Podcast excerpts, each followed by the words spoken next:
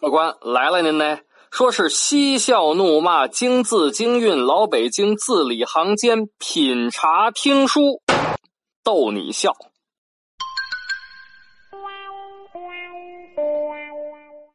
感谢您光顾老北京茶馆，我是张丁。本节目呢由喜马拉雅 FM 独家播出啊，今儿个呢又是礼拜三了啊，又该给您讲故宫的。传奇故事了，那今天跟您嘚啵点什么呢？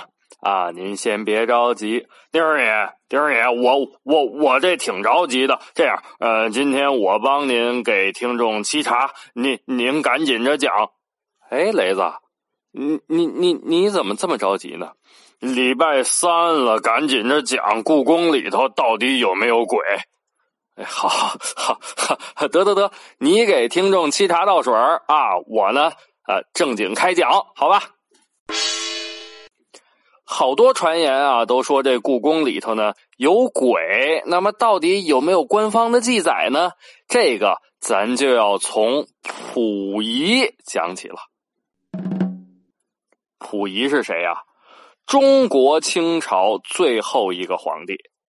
其实啊，这个溥仪啊是个非常西方化的人，崇尚科学啊，他不相信有鬼神。但是在他自己的回忆录《我的前半生》里头，确确实实的有一段记载，记载着什么呢？我们一起来看一看。但是呢，老规矩啊，咱要把这个时光月份牌扒拉到。一九一六年，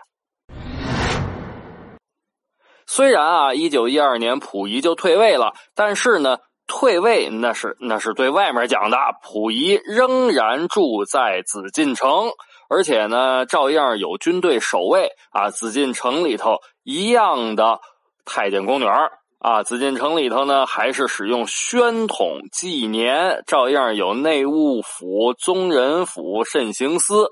当时啊，虽然孙中山先生在南京成立了中华民国，但是中华民国北京的政府官员进入紫禁城，仍然给溥仪下跪，称溥仪为皇上。另外呢，溥仪每年还从中华民国领取四百万两银子的薪水。哎呦，要说每年。四百万银子不用操心国家大事儿，这 这这这这这美的鼻涕泡都出来了吧？那么当时溥仪多大呢？一九一六年，溥仪十一岁。溥仪呢，每天啊，宫女太监伺候着，但是这些宫女太监里头，他曾经给一个人磕过头。啊啊啊！呃，丁二爷，溥仪还给人磕过头，还是给个太监磕过头？对啊，呃，这个太监是谁呢？就是张千和。每天早晨，张千和准时来养心殿伺候溥仪穿衣服、戴帽子，然后呢，呃，由太监的角色就变成了溥仪的私塾老师。张千和每天啊就这样，皇上，我现在可就是您的老师了。来，咱们一起学这个《三字经》。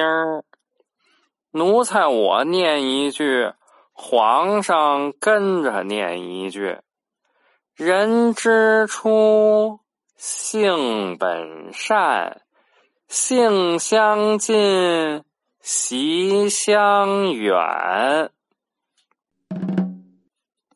这张天和呢还会给溥仪讲解紫禁城里头的一草一木、一石一树的来历。皇上，您看啊，这储秀宫门口这只铜仙鹤，当年呢，乾隆爷非常喜欢射箭，有一天呢。在紫禁城里头练习射箭，没留神射歪了，这不就射到这只铜仙鹤的腿上了？来来来，您瞅瞅，就这儿哈，这铜仙鹤左腿上这个坑，就是当年乾隆爷的剑给刮的。当然呢，这张仙和呀也会警告溥仪啊，有的地方呢可能有危险。皇上，您看呢？这后花园的山洞啊，要是晚上可不能来呀。溥仪就问呢：“嗯，那那为什么晚上不能来呢？呃，是太后不让来吗？”不是，这后花园的山洞啊，晚上闹鬼。溥仪呢，当然不在乎这个了。一九一六年八月十六号，大夏天的，那天特别的热，溥仪那也睡不着啊啊！当时虽然是皇上，也不像现在有空调，热的也是这这这抓耳挠腮，四脖子汗流。溥仪晚上睡不着啊，叫上太监宫女，叫上弟弟溥杰，哎，走，咱到后花园抓蛐蛐去。